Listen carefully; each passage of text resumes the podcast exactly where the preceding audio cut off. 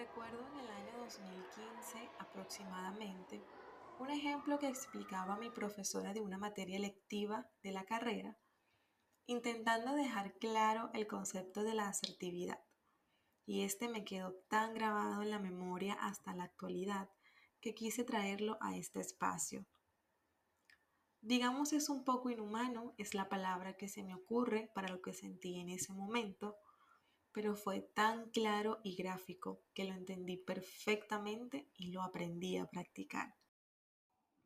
Ella mencionaba que cuando vamos en un bus o transporte público, todos los asientos están ocupados y se sube una persona mayor, es visto y común que los pasajeros jóvenes que están delante o cerca se levanten y cedan el puesto. Decía ella, pero ¿qué pasa si uno de esos pasajeros, como persona asertiva que ejerce el cumplimiento de sus deseos de una manera honesta, decide no levantarse? Es probable que los demás presentes piensen que es un maleducado, insensible, inconsciente, desentendido y un sinfín de títulos más sin tener en cuenta que dicha persona también puede estar cansada, estresada, ansiosa por llegar a su destino, que quizás esté lejos, o simplemente está haciendo lo que quiere sin atentar contra los demás de una forma libre y abierta, cumpliendo sus deberes y exigiendo sus derechos.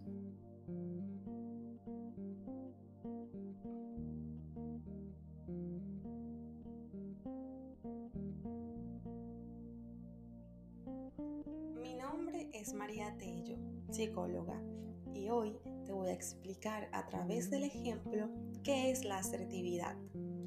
Bienvenido, bienvenida a este espacio lleno de amor y servicio. Prepárate un té, un jugo, lo que prefieras. Ponte cómodo y acompáñame a tener instantes de encuentro.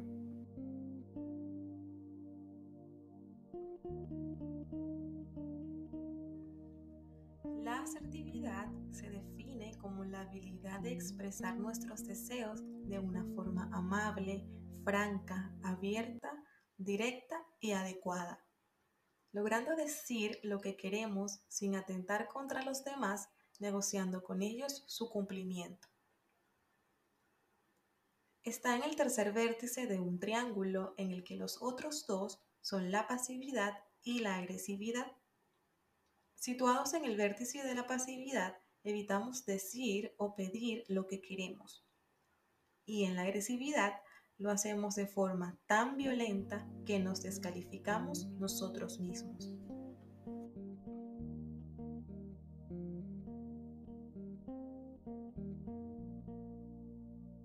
El ejemplo que expliqué anteriormente es solo una pequeña y simple muestra de lo que nos puede pasar en el día a día. Quizás a veces no nos percatamos y creemos que es lo correcto, porque siempre es lo que hemos observado. Pero te has preguntado el por qué a veces actúas de una forma y luego no es lo que honestamente deseabas.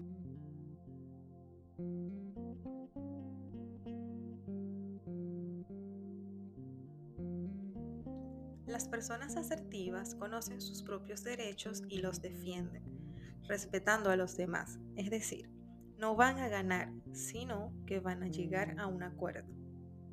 También los demás se sienten respetados y valorados. La persona asertiva suele ser considerada buena, pero no tonta.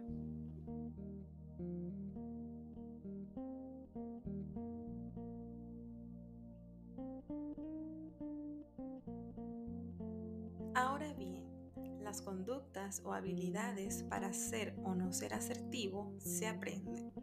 Son hábitos o patrones de conducta como hacer ejercicio o no ver demasiada televisión. Albert Ellis, psicólogo de los años 50, delimitó algunas convicciones, llamadas irracionales, ya que según él no corresponden a ninguna lógica ni son objetivas. Y yo, el día de hoy, te voy a mencionar tres de estas.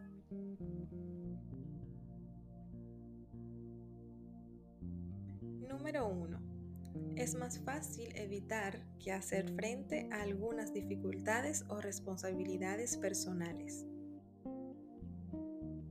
Número 2. Uno debe estar permanentemente preocupado por los problemas de los demás.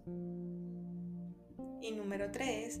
Uno tiene que ser muy competente y saber resolverlo todo si quiere considerarse necesario y útil. Dicho esto, les explico lo siguiente. Las personas sumisas suelen guiarse principalmente por el esquema mental es necesario ser querido y apreciado por todo el mundo, mientras que la persona agresiva puede tener este. Es horrible que las cosas no salgan como a mí me gustaría que saliesen. Pues se supone todos tenemos desde pequeños esta serie de creencias o convicciones estas están tan arraigadas dentro de nosotros que suelen salir en forma de pensamientos automáticos.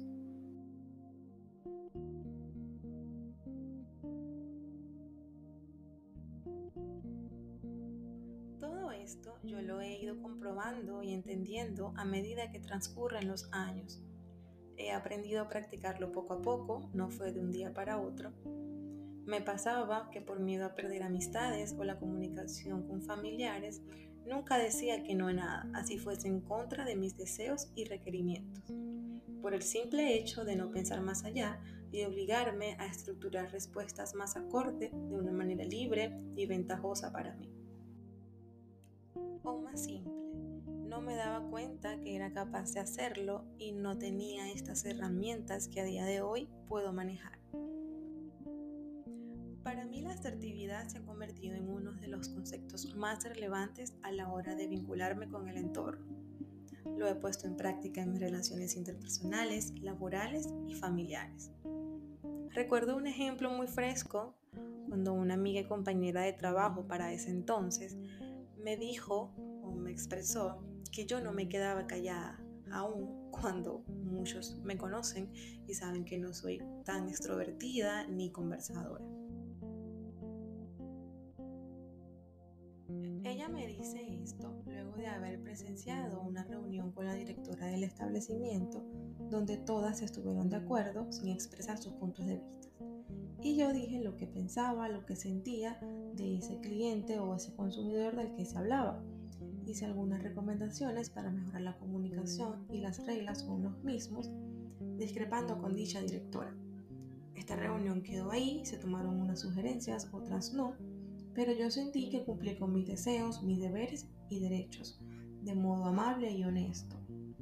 Pasaron unos días y la directora me llamó, me pidió disculpas, validó todo lo que le dije y desde ahí empezamos a trabajar desde el respeto, la importancia o la valoración de sus trabajadores.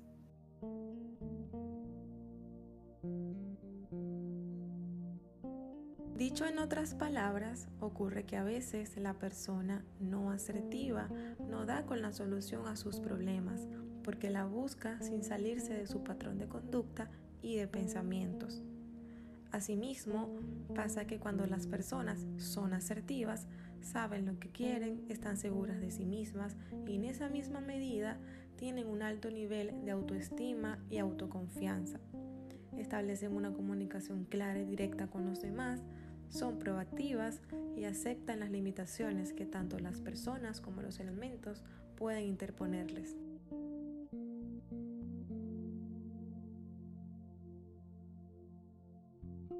En definitiva, es una capacidad clave para establecer un bienestar propio que satisfaga las ganas de expresarte y comunicarte de forma fluida, tranquila y segura te menciono dos ejemplos de asertividad bastante útiles y positivos.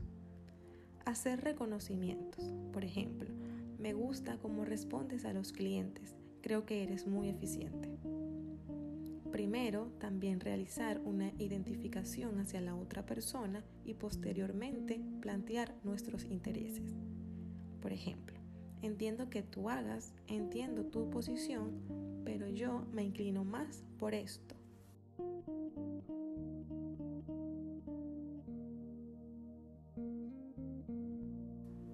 Muchas veces el hecho simplemente de desfocalizar una queja desde el tú hasta el yo, hace que la otra persona lo oiga de otra manera. Tiene que ver mucho con utilizar el lenguaje a modo de orfebre, es decir, ser muy conscientes de que cómo decimos las cosas causa un efecto completamente distinto en nuestro destinatario. Y ahí incluso la selección de las palabras es muy relevante. Porque no se trata de, la idea general es esta, no. ¿Qué palabras estamos usando? De hecho, algo que también eh, utilizo a menudo con mis estudiantes es hacerles pensar cuántas veces habéis estado en una eh, conversación entre amigos muy estrechos o en una conversación de pareja y la otra persona te ha dicho no, no es lo que me has dicho, es cómo me lo has dicho. Así que el cómo tiene una importancia fundamental y en los procedimientos de asertividad el cómo es muy importante.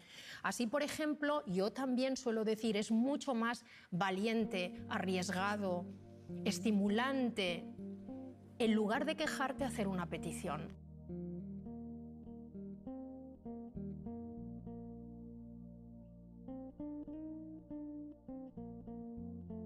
Reflexión tan precisa y oportuna de la lingüista y profesora Estrella Montolio. En función a esto, te voy a mencionar algunas recomendaciones ya para finalizar. Número 1. Reemplaza pensamientos negativos. En muchas ocasiones nos sentimos mal y nos buscamos de manera negativa cuando nos negamos ante las peticiones de otras personas. Número 2. Expresa tu opinión, necesidades y emociones. En lugar de contestar, no me pasa nada, podemos decir, estoy un poco disgustado, ahora prefiero no hablarlo. Si quieres, lo hablamos en un rato. Número 3. Aprende a decir no. Puede sonar un poco repetido, pero es muy válido. No significa ser egoísta, maleducado o desconsiderado. Si no se tiene la costumbre, puede ser un poco difícil al principio. No obstante, no podemos ceñir nuestras necesidades a las de los demás. Número 4. Habla desde el yo. Pon el foco en ti, no en el otro. Tú eres muy invasivo, me estás agobiando. Reemplazarlo por yo a veces siento que me falta espacio y me agobio. Número 5. Evita los juicios de valor como este vestido te queda mal. Reemplázalo por el color es precioso, pero creo que ese corte no te favorece. El anterior me gustaba más.